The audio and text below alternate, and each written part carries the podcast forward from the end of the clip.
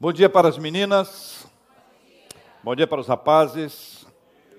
Que a bênção do Senhor repouse sobre a sua vida, a sua casa e sua família, em nome de Jesus. Amém. Meus irmãos, nós acabamos de cantar uma linda canção. Tudo vem de ti, tudo é teu, nós somos do Senhor. Hoje nós vamos conversar sobre dele são todas as coisas. Leia comigo essa frase que está aqui na nossa tela. Leia, leia, leia dele são todas as coisas. A melhor e mais poderosa forma de pertencimento, ela se fundamenta no amor. O amor. É a forma mais poderosa de pertencimento. Ninguém pertence a outra pessoa se não existir amor. Nada nos aprisiona a outra pessoa que seja mais poderoso que o amor. Não à toa, quando Deus resolveu se revelar à humanidade, ele se revelou por meio do amor. Um dos textos mais conhecidos de toda a Bíblia, Evangelho de João, capítulo 3, versículo 16, que diz: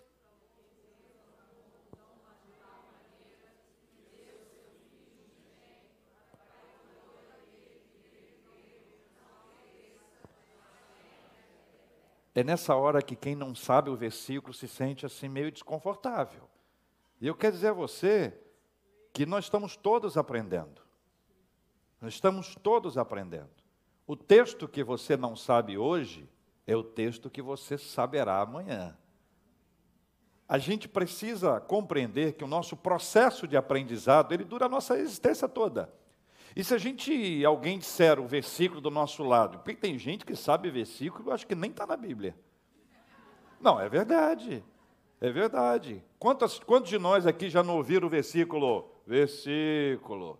Diz-me com quem andas, eu te direi quem tu és. Me contaram como versículo da Bíblia. E o outro, de mil passará, mas a dois mil não chegará. Gente do céu, mas quem viveu antes dos anos 2000 deve ter ouvido essa frase. Em alguns lugares ela foi apresentada como bíblica.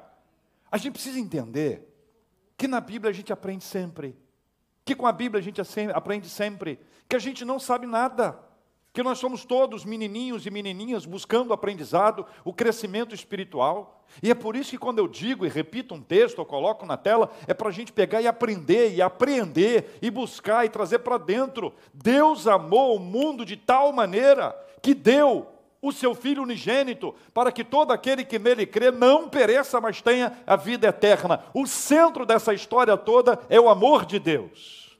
O amor de Deus dele são todas as coisas. Abra comigo a sua Bíblia em Romanos capítulo 11, nós vamos ler a partir do versículo 33, Romanos 11, carta que o apóstolo Paulo escreveu à igreja de Roma. Romanos capítulo 11, versículos 33 a 36. É um texto que fala sobre a glória de Deus, as manifestações gloriosas de Deus e é um texto cuja conclusão vai nos levar ao tema de hoje, tá bom? Romanos capítulo 11, 33 a 36. Diz assim a palavra do Senhor, se você achou, leia comigo. Ó oh, profundidade da riqueza, tanto da sabedoria como do conhecimento de Deus. Pausa. Quão insondáveis são os teus juízos e quão inescrutáveis os seus caminhos. Pausa. Quem, pois, conheceu a mente do Senhor, ou quem foi seu conselheiro? Ou quem primeiro deu a ele para que lhe venha a ser restituído?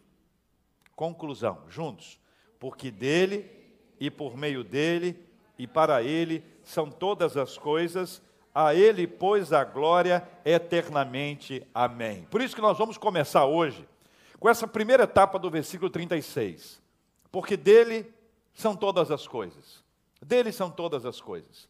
Leia comigo o versículo 36 mais uma vez. Porque dele e por meio dele e para ele são todas as coisas, a ele, pois, a glória eternamente. Amém. Lendo a palavra do Senhor, nós vamos nos deparar com algumas realidades maravilhosas, como essa que eu me referi logo na, no início, falando sobre o amor, E quero apresentar duas outras que falam sobre controle e autoridade. Há um teólogo que o nosso time de, de teologia gosta muito, que é o John Frame, que tem obras maravilhosas que nos ajudam a entender a teologia de uma forma simples. Por exemplo, ele apresenta duas definições importantes sobre controle e autoridade. Leia comigo aqui na tela para me ajudar e para te ajudar a pensar. Vamos lá. Controle. O que significa controle?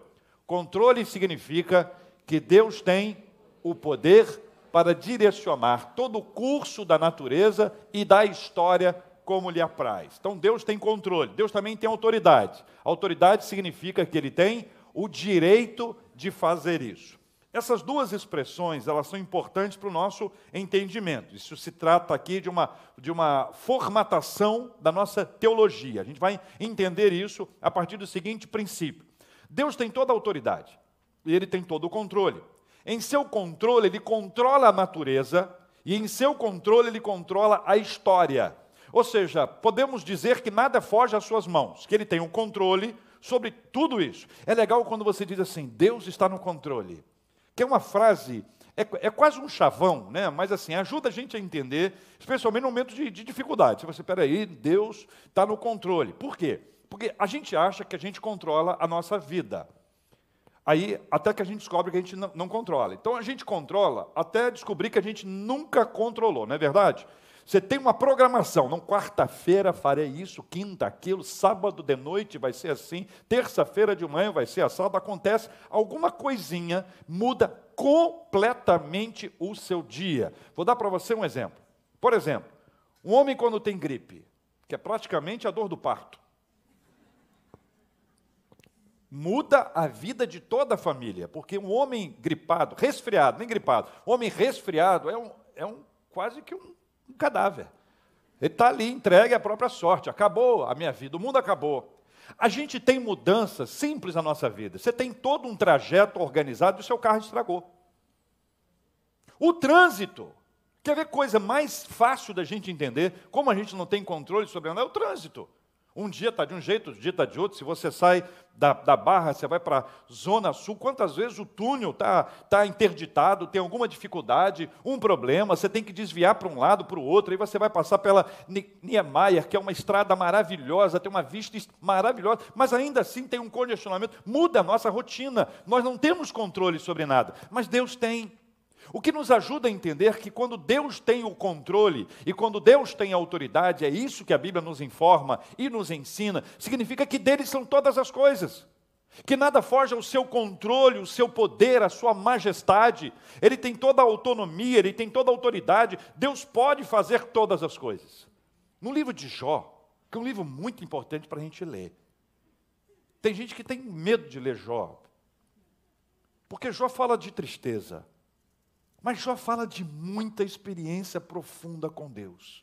Veja, o capítulo 38, eu vou ler para você alguns versículos aqui do capítulo 38 de, de Jó, onde ele demonstra a autoridade e o controle de Deus de uma forma que talvez para nós seja até um, uma surpresa. Versículo 4 em diante. Deus conversando com, com Jó.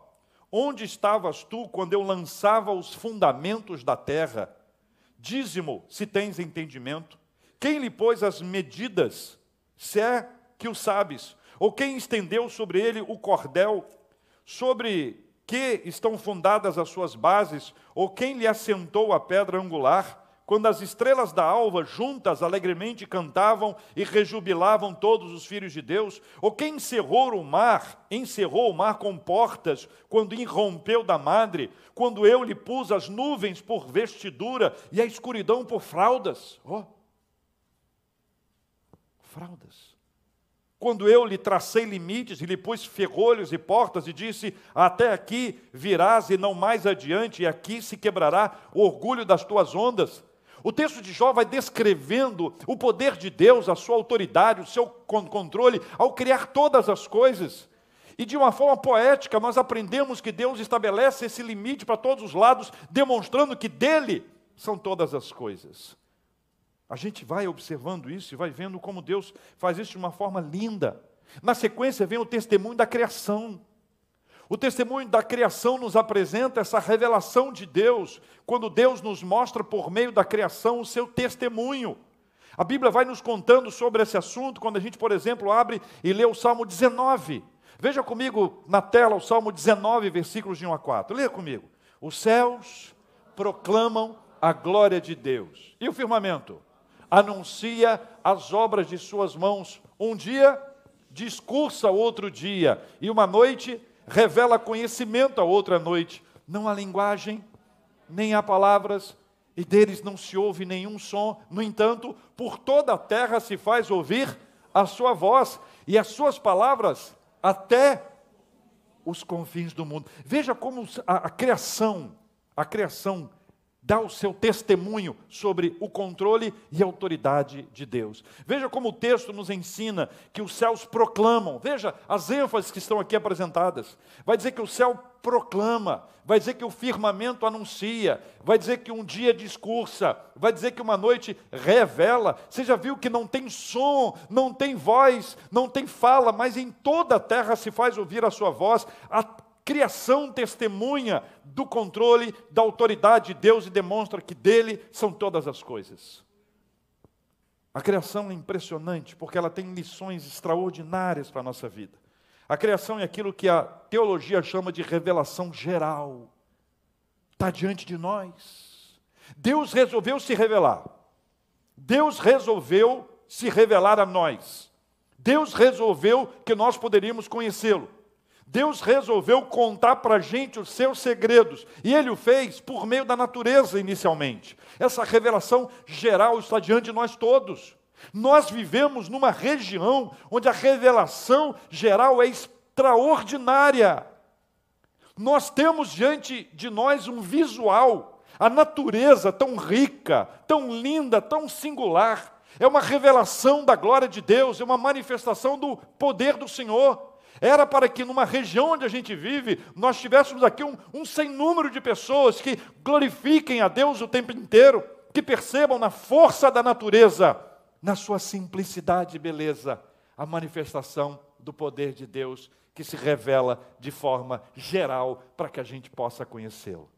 Quantas lições nós podemos observar sobre e na natureza? Primeira delas é que tudo é iniciativa de Deus. Deus começa a história. Ele disse: haja e ouve. Deus sempre inicia a história. Deus sempre toma a iniciativa. É por isso que eu viro e mexo, eu conto para vocês a seguinte ideia: nós não precisamos temer rejeição. Porque Deus não nos rejeita, porque Ele nos atrai. Alguns de nós passamos por rejeições na nossa vida. Ser rejeitado é difícil, ser rejeitada é sofrido. Algumas pessoas guardam marcas ao longo da sua história porque sofreram uma rejeição. São rejeitados em casa, são rejeitados num relacionamento, são rejeitados no trabalho, enfim, a rejeição é uma marca que ninguém gosta de mexer com isso, porque nós queremos ser amados. Nós precisamos de ser, de viver, de perceber o amor. Há uma necessidade do ser humano, todo ser humano tem essa necessidade. Isso tem uma marca principal: nós somos amados pelo Senhor. O Evangelho de João nos conta sobre o amor de Deus, e depois o mesmo João vai escrever três epístolas, e uma delas ele diz que Deus nos amou primeiro. Que nós amamos a Deus, como cantamos agora há pouco, Jesus te amamos, porque Jesus nos amou primeiro. O amor dele precede, ele toma a iniciativa. Então, a criação é um testemunho, é uma revelação de que Deus toma a iniciativa, de que toda a história da salvação, da redenção, parte sempre dele, porque ele começa tudo e tudo se finda nele. Uma segunda coisa importante que a criação nos conta é sobre constância. Constância. Uma das virtudes mais ricas e mais escassas. Ninguém aguenta muito tempo uma pessoa inconstante. Uma pessoa inconstante sofre. E uma pessoa inconstante faz sofrer. Quando nós observamos do ponto de vista profissional, nós queremos que o profissional ele tenha um desenvolvimento, um desempenho constante. Porque se ele for uma pessoa de muitos altos e baixos, ele cria uma dificuldade para o próprio ambiente. O resultado dele é de altos e baixos, altos e baixos. A nossa instabilidade, gerada por um tempo instável, ela é resolvida à medida que a gente caminha com quem é constante. E Deus é constante. Deus é. Deus é. Então, quando a Bíblia diz no Salmo 46, Deus é o nosso refúgio e fortaleza, não está dizendo que Ele está, que de vez em quando Ele é, que tem dia que Ele está, tem dia que Ele não está. Não, Deus é. Existe uma estabilidade, uma constância no processo. E nesse processo de constância, nós que somos instáveis e que somos agitados para vivermos a instabilidade, nós somos colocados no lugar de estabilidade porque nós estamos com Ele. Porque se depender da gente, a nossa instabilidade, se depender desse tempo, da pressão que a gente sofre o tempo todo, se de depender dos empurrões que a gente tem, dos chacoalhões que a gente tem, nós vamos viver uma inconstância constantemente. Só que aí você tem esse encontro com o Senhor e você observa que Ele é constante, ou seja, quando nós grudamos nele, a despeito da inconstância, da instabilidade, nós passamos a viver uma estabilidade constantemente, porque nós estamos grudados com o Senhor. Constância. Olha a natureza, constante. É maravilhoso ver aquilo que Deus faz constantemente. Hoje de manhã, não sei se você viu, hoje de manhã nasceu o sol. Quem viu? O nascer do sol. Domingo, não, né? Domingo é mais difícil. Né? Temos ali uma pessoa só que, que viu. Né? A, a, a, gente tem mais dificuldade no domingo, mas durante a semana, acho que alguns de vocês têm essa oportunidade. É maravilhoso ver. Olha, vou dizer para vocês: a maioria de nós, a maioria esmagadora de nós, não viu o sol nascer hoje. Portanto, nós não fizemos nada para que o sol nascesse. Mas pela graça de Deus, o sol nasceu. E hoje é dia e nós estamos vivendo a constância do Senhor. E alguém pode dizer que graça tem nisso? Nasceu ontem, anteontem, depois de anteontem e amanhã, se Deus quiser, nascerá constância. Uma outra coisa que a revelação nos conta é que Deus é criativo. Vou dar só um exemplo. Dá uma olhadinha para o lado. Ei, Olha para trás aí. Percebeu ou não? Percebeu? Percebeu como as pessoas são diferentes? Cabelo diferente, olho diferente. Né? Alguns são originais, outros ao longo do caminho. Faz parte, faz parte. No, nós vivemos uma criatividade maravilhosa. Veja a natureza, veja aquilo que Deus faz, veja os pássaros, veja os peixes. Quem gosta de peixe, quem gosta de peixe, vê os peixes ali lindo, esse peixinho aí, esse peixinho aquilo, peixinho aquilo outro. Quem gosta de planta, vai no horto, num jardim, passa horas olhando, horas olhando, horas olhando e o marido esperando. Mas é melhor no horto do que em outros lugares, são mais caros. Detalhes, Deus é Deus de detalhes. Detalhes. A folha que cai, o galho que está posicionado, a gente olha de longe, parece até uma pessoa, parece ter uma forma. Gente, é incrível como Deus se revela, como Deus manifesta o seu controle, a sua autoridade e a revelação de Deus, essa revelação geral que é a criação, é um testemunho de tudo isso. Um poeta matogrossense, Manuel de Barros, ele disse: Eu queria aprender o idioma das árvores, saber as canções do vento nas folhas da tarde. Olha que bonito. A natureza é assim. Se você parar para ouvir, você ouvirá os segredos que ela conta a respeito do Criador, porque dele são todas as coisas. Mas a vida anda e aí houve uma revolta das criaturas. É curioso isso, porque a criatura criada à imagem e semelhança de Deus foi se envolver numa revolta, uma revolta das criaturas. É curioso como isso acontece. O salmista nos instrui a pensar como nós vimos no texto, lembrando da glória de Deus, o discurso, da manifestação do Senhor, da forma como Deus se, se, se, revela, mas curiosamente, a despeito da criação, falar do Criador, muita gente passou a investigar a criação sem perceber a existência do Criador. É como se a criação viesse do nada. Como se a criação fosse fruto de alguma coisa que não fosse uma autoria, alguém que dissesse haja e ouve. E a despeito de todas as discussões que são importantes que se tenha sobre esse assunto, no final de toda a história, existe um começo. Alguém que tem uma iniciativa, alguém que dá o start, alguém que diz para que aquilo venha acontecer. Então, esse, esse desvendar maravilhoso, para muita gente, não aconteceu ainda. As criaturas passaram a se revoltar contra o Criador. Desde o iluminismo, as ciências naturais estudam a criação sem prestar atenção no Criador. É como se quisessem apenas desfrutar daquilo que foi feito, sem atentar para aquele que fez todas as coisas, e esta é uma característica marcante da humanidade. Por outro lado, tem um outro aspecto, essa revolta tem um outro aspecto. Além do aspecto de não dar atenção ao Criador, ou seja, aquele que fez todas as coisas, de observar a criação e gostar dela e, e, e desfrutar dela, se esquece que há alguém que a fez, que a construiu, que a confeccionou, que a costurou, que a desenhou, a despeito de tudo isso, há ainda aqueles que querem ser como Deus. E você tem um problema ainda mais complicado porque, a despeito dessa parte inicial, a segunda parte, complexa também, é quando, a despeito de entender que dele são todas as coisas, a Bíblia nos, conte que, nos conta que algumas pessoas passaram a querer ser como Deus, ou criar deuses à sua imagem e semelhança. Veja, Gênesis 1, 26, diz assim: Façamos, pois, o homem à nossa imagem e semelhança. O modelo, o molde de onde foi feito, a origem é o Senhor. Nós fomos feitos para sermos semelhantes a Ele, semelhantes, semelhança, semelhantes a Ele. Mas ao longo do tempo, o homem e a mulher, a humanidade, passou a querer ser como Deus. E daí uma forma foi criar deuses à sua imagem e semelhança. Há um texto muito forte, muito forte. Salmo 115, versículos 4 a 8. Quero convidar você a ler junto comigo a palavra do Senhor que diz assim: Prata e ouro são os ídolos deles, obra das mãos de homens. Tem boca e não falam, tem olhos e não veem, tem ouvidos e não ouvem, tem nariz e não cheiram, suas mãos não apalpam, seus pés não andam, som nenhum lhe sai da garganta.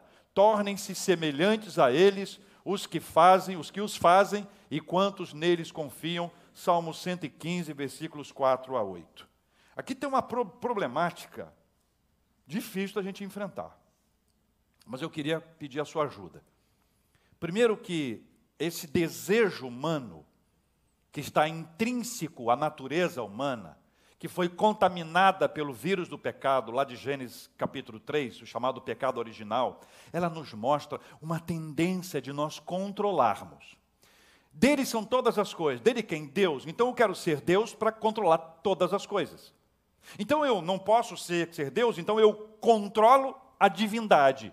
Então eu estabeleço alguma coisa e parto para dizer que esta coisa aqui é quem governa todas as coisas. Então eu passo a prestar culto a esta coisa que aqui está, cuja descrição no Salmo 115 é muito clara, sem necessidade de nós explicarmos um pouco mais. O fato é que é possível transferir para alguém ou para alguma coisa esse nosso desejo de conhecer o Criador e de ser o Criador. Neste caso inicial, ser o Criador. Ser o Criador. Deus criou todas as coisas, então eu quero ser como Deus. Aliás, essa foi a estratégia lá de Gênesis 3, versículo 15, usada pela serpente. Ela disse assim: Porque Deus sabe que no dia em que dele comerdes, falando daquele fruto, Deus sabe que no dia em que dele comerdes, se vos abrirão os olhos, e como Deus, sereis conhecedores do bem e do mal. Isso que foi inserido ali na conversa, no argumento, foi o argumento definitivo. Foi o argumento que resolveu a história. A partir daquele argumento, as coisas se tornaram mais, mais palatáveis. E a proibição que havia sido dada passou a ser discutida. E aí agora o ser humano, o homem e a mulher, desejaram tomar daquele fruto proibido para serem como Deus. E este é um problema que a gente lida com a gente mesmo, quando a gente quer controlar todas as coisas. Quando a gente acha que a gente é que tem autoridade. Quando a gente se torna de Deus independente. Quando nós queremos reafirmar a nossa autossuficiência. Mas há um outro problema aí, além deste, que já é grande. Tem um outro, que é quando a gente transfere para alguém. Ou quando nós criamos os nossos próprios ídolos. Quando em nosso coração nós abrigamos ídolos. e nós colocamos no lugar de Deus. Nós colocamos uma pessoa, colocamos uma história, colocamos um ponto, colocamos um objeto no lugar de Deus, ele se torna para nós motivo de adoração. Então a gente precisa compreender que essa revolta da humanidade dispara esse gatilho na nossa vida, esse desejo de ser igual a Deus, ou de ser maior do que Deus, a nossa dificuldade com a submissão. Nem vou entrar no assunto homem e mulher, que não é o caso. Mas para muita gente, quando fala de você tem que obedecer a Deus, parece uma ordem militar. Quando alguém diz você precisa ser submisso ao Senhor, é como se uma pessoa estivesse me dando ordem e em mim ninguém manda, não. Que negócio é esse? Que história é essa? Essas reações que são normais, nem sempre ditas, muitas vezes são pensadas, elas exigem de nós um cuidado, porque Deus nos quebra, Ele nos quebranta, Ele nos mostra quem nós somos, Ele nos coloca no lugar. Então a gente pode achar que a gente sabe, o nosso orgulho, a nossa vaidade, o coração cheio de ideias, mas Deus pode nos quebrar para mostrar quem nós somos diante dEle. Essa é a história da conversa com Jó. Essa é a história da conversa de Deus com muita gente, quando nós nos deparamos com a nossa limitação, com a nossa finitude, e nós paramos para pensar, dizendo: Meu Deus, tenha misericórdia, eu achei que eu fosse maior do que eu sou. Eu achei que eu pudesse fazer mais coisas do que eu posso. Eu sei quem eu sou. Este é o momento em que nós reconhecemos que dele são todas as coisas. Mas cá entre nós dois, não precisa sofrer para isso, aprenda sem sofrer. O nosso dia hoje é de aprendizado. Nós precisamos reconhecer quem é o Senhor. E nesse processo, Deus estabeleceu um plano, a restauração do relacionamento com o Criador. A restauração do relacionamento com o Criador foi um propósito divino para que nós pudéssemos aprender com Ele, para que nós pudéssemos compreender que Deus mudou todas as coisas ao nosso redor e que nós podemos mudar ou sermos mudados por Ele. Veja comigo o texto de Romanos, está na tela. Romanos capítulo 5, versículo 10. Leia comigo. Porque se nós, quando inimigos, fomos reconciliados com Deus mediante a morte do seu filho, muito mais, estando já reconciliados, seremos salvos pela sua vida. Deus estabeleceu um princípio para nos restaurar, para abrir os nossos olhos, para tirar da gente esse impacto desse vírus que quer que nós sejamos maiores do que Deus, ou que nós sejamos como Deus, ou que nós tenhamos resistência, obediência, submissão. Jesus é essa resposta. Jesus é o motivo da nossa existência. Jesus é que nos reconecta com o Pai. Jesus é que nos reconcilia com Deus.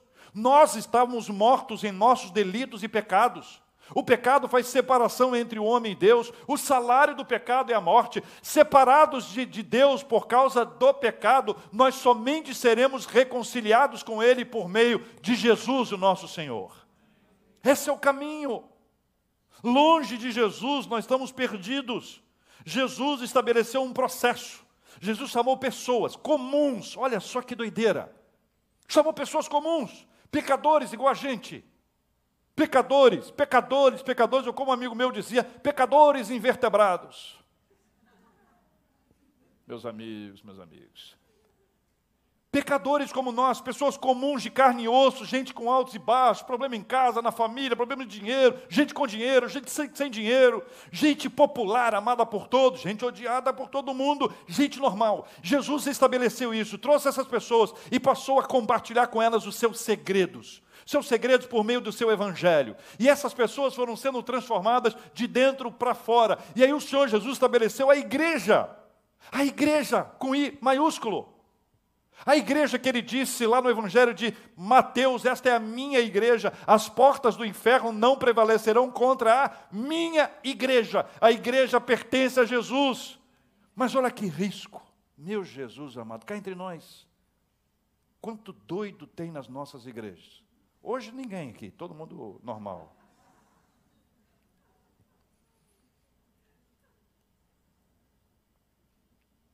Ele trouxe pessoas assim, né? pecadoras, imperfeitas, algumas lutas são duramente travadas. Primeiro, ao descobrir que Deus tem um controle e autoridade, alguns desejam exercer controle sobre os seus iguais. E aí tem muitas histórias de manipulação. São tristes histórias de manipulação, mas são verdadeiras, algumas delas. São algumas histórias impressionantes. Cada hora que a internet me traz alguma coisa, eu fico impressionado, mas eu já vi muita coisa ao vivo também. Já tomei conhecimento de muita coisa ao vivo. E peço a Deus que tenha misericórdia de mim e de você. Porque a Bíblia diz que aquele que pensa que está em pé, veja que não caia. É por isso que eu não gosto de julgar as pessoas. Porque na hora que eu estou julgando, pode ser que seja o meu momento de escorregar e cair. O desejo de ser igual a Deus destrói o conceito de submissão e de obediência ao Senhor. Isso é um perigo muito grande. Com tudo isso, a igreja se torna um lugar complexo. E se a gente não tiver muito cuidado, a gente acaba no lugar de restaurar, caminhar com o processo de restauração, como é a proposta aqui, a gente pode inserir pessoas num processo de revolta. Então é como se nós estivéssemos aqui, olha, o que a gente faz hoje gera ou reconciliação ou revolta. Cá entre nós dois aqui. Aquilo que se chama hoje de ateísmo moderno tem pelo menos três fontes. A primeira fonte é o que se prega. A segunda fonte é como se prega. A terceira fonte é quem prega. Junta essas três coisas. Ei, pastor, esse mundo está doido. E nós estamos dentro dele. Não somos melhores que ninguém. Essa aqui não é uma igreja melhor do que as outras. Se você soubesse o que eu sei, você concordaria comigo. a vida é dura, gente. Nós somos normais, de carne e osso. O dia que uma igreja se achar superior a outra, perdeu, perdeu a, a, a, a sua fé, perdeu o seu foco, passou a se tornar vaidosa. Como as igrejas que podem ser vaidosas e a vaidade precede a queda, como orgulho, é uma coisa complicada. Então, quando você pensa nessa questão que envolve ou revolta ou reconciliação, isso nos estimula a pensar naquele processo que Deus estabelece com a gente e que a gente deve impactar a sociedade como um todo. Tem um nome que você precisa conhecer um pouco mais, chamado Abraham Kuyper. Ele foi um teólogo, ele foi um escritor, um, um, um, um jornalista, ele foi político e chegou a ser primeiro-ministro dos Países Baixos lá no comecinho do século 1901 1905. E ele defendia uma ideia com relação à igreja. Ele dizia que a igreja ela precisava é, pensar no bem comum e no bem público. A igreja não deveria ser em si mesmada, não deveria ser umbilical, não deveria ser da porta para dentro. Mas a ideia é que a sociedade seria impactada por meio da igreja. Por que a igreja? Porque a igreja foi estabelecida por Jesus. Mas e Jesus? Porque ele foi estabelecido para que houvesse reconciliação. Essa reconciliação para nos tirar da revolta, para nos colocar no lugar adequado, que é o lugar adequado sobre a declaração do poder e da autoridade do Senhor, do seu controle sobre todas as coisas que nós conseguimos enxergar até no testemunho da criação. Então, quando Deus estabelece isso, ele diz: olha, é para que haja um impacto é para que haja uma, uma colaboração com o todo, para que o reino seja anunciado e compartilhado. Não é um lugar de pessoas egoístas que estão preocupadas com a sua própria vida. Porque se uma comunidade ela é egoísta, ela não serve aos de fora, ela não serve. Ela não serve. O pastor Tim Keller, que nós aqui da igreja amamos muito, o pastor Tim Keller, numa entrevista, disse algumas coisas que eu quero ler e compartilhar com vocês para a gente encerrar. Se a igreja é um mundo alternativo, e essa é a proposta dele, a igreja como um mundo alternativo. Se a igreja é um mundo alternativo, se ela deveria se parecer com o que é a vida humana sob o senhorio de Cristo, e se ela deveria ser uma contracultura, então ela deve estar repleta de pessoas alcançando e curando outras pessoas parênteses, cura, não enfermidade. Continua, curando outras pessoas, bairros e assim por diante. Parece-me certo que se a igreja for igreja, isso automaticamente ajudará o mundo. Isso tem que ser assim. Mas o perigo seria dizer que o propósito da igreja seria, seja servir o mundo. Isso é falso. Se o propósito é servir ao Senhor, mas ela servirá ao mundo se estiver servindo ao Senhor. Olha essa reconciliação linda. Nós somos reconectados a Deus e porque somos reconectados a Deus, nós passamos a servir a Deus servindo a cidade e vamos proclamar essa reconciliação com o Senhor. Vamos dizer para as pessoas que amam a criação, que gostam de ficar na natureza, que batem palmas para o pôr do sol lá no arpoador, que se descobrem maravilhosas, fruto de um sol gostoso num sábado, que conseguem praticar esportes aquáticos, que sobem lá no, no stand-up, pedal, que, que nadam, que surfam, pessoas que podem curtir uma trilha, que adoram mosquitos, acho lindo isso.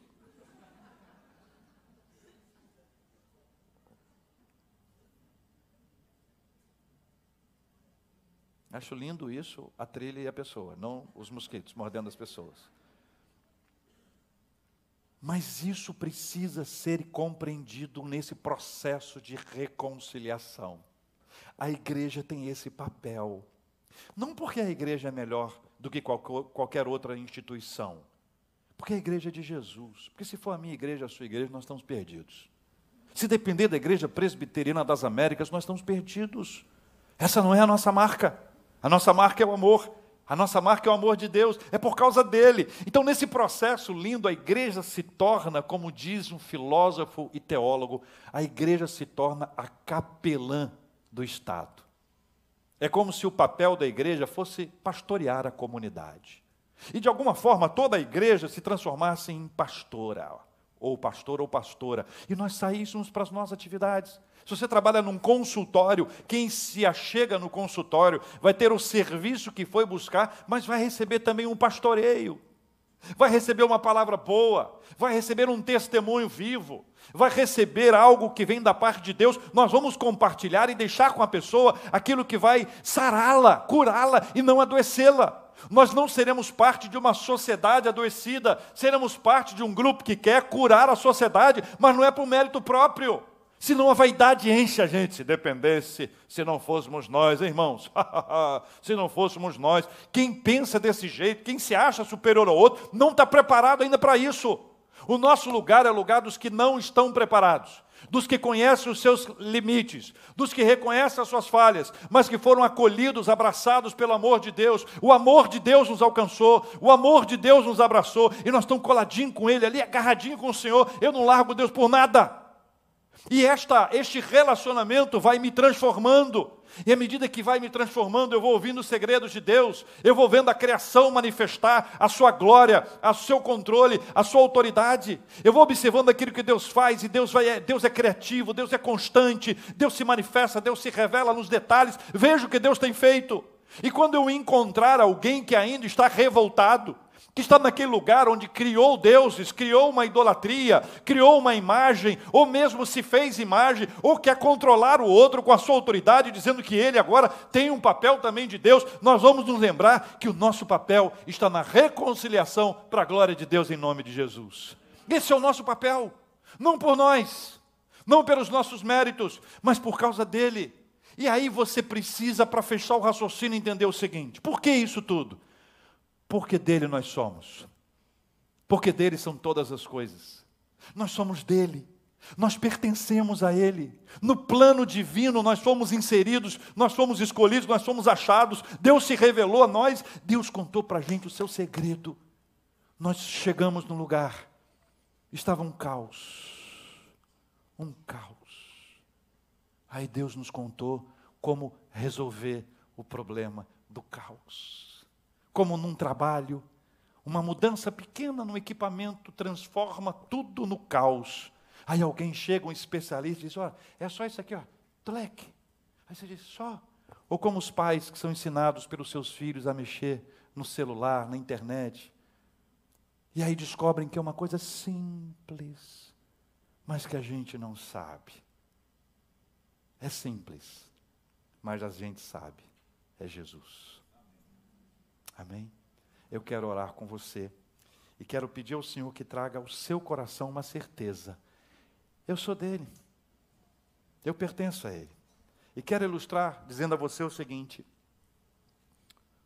numa noite recente eu estava muito angustiado. Pastor fica muito angustiado, viu gente? Pastor não sofre de não angústia. Pastor sofre de muita pressão e muitas vezes opressão. Batalhas terríveis que a gente enfrenta que a gente não conta para ninguém porque isso não importa. Mas numa dessas noites eu estava muito instável. Eu já tinha lido a Bíblia, eu já tinha orado, eu já tinha cantado, eu já tinha andado, comido, tomado água, liguei televisão, desliguei televisão, Netflix, desliguei Netflix, rádio, adoro rádio. Desliguei o rádio, não aguentava nada, estava absolutamente insuportável comigo mesmo. Se eu pudesse, eu me despediria. Mas eu não poderia despedir de mim mesmo. Então eu fiquei ali naquela luta, naquela luta, naquela ansiedade, na, na batalha, naquela, naquele sofrimento interno, até que Deus me trouxe uma palavra. Disse: Você não me pertence. Eu falei assim: Meu Deus, que lógico. Aí ele falou assim: Deixa comigo. Deixa comigo. Eu peguei o que estava me angustiando, que eu nem sabia exatamente o que era, porque tem angústia que você sabe. Tem angústia que é uma mistura de muita coisa que vem. Aí eu peguei aqui tudo que estava, como uma bola, você vai juntando, juntando, juntando. Juntei aquelas coisas todas, disse assim: Senhor, é sua bola, é sua essa angústia. Porque eu lembrei, eu fui lembrado por Ele, que eu sou dele eu falei assim, a, o final da minha oração foi assim: é contigo. Sabe o que aconteceu? Para mim, o milagre mais extraordinário é o milagre da paz, porque não tem lógica. Você está sentado no mesmo sofá, sofrendo de uma angústia profunda. Você já fez tudo que podia e de repente você não tem mais. O que é isso? Milagre, milagre aquela angústia, aquela bola toda, foi embora, porque eu lembrei que eu sou dele. Lembrei não, fui lembrado. Ele me lembrou que eu sou dele. Aí eu disse: É contigo agora, Senhor. E naquele exato instante, meu coração pacificou, eu dormi como um bebê, em paz, sem preocupações, porque Ele estava no controle. Você compreende isso? Compreende que quem está no comando, quem tem o controle, quem tem autoridade é o Senhor, que não adianta a gente brigar. Deixa comigo, eu que sou, eu que faço, eu que resolvo. Pessoas que não controlam a si próprias querem controlar todo mundo. Toda família tem pessoas controladoras. A sua não é a única. Graças a Deus, que a sua não é a única. Dividimos aqui as controladoras e os controladores nesta ordem. Nós sabemos que pessoas controladoras têm mais dificuldade com isso. A gente precisa aprender a dizer: o controle está nas suas mãos, Senhor, eu não controlo nada. E na verdade eu descanso. Eu descanso no Senhor. E eu quero convidar você a orar. Nós vamos orar por isso. Nós vamos orar agradecendo a Deus que nós pertencemos a Ele sem mérito algum da nossa parte. E eu quero pedir que Ele te lembre hoje que quem está no controle é Ele.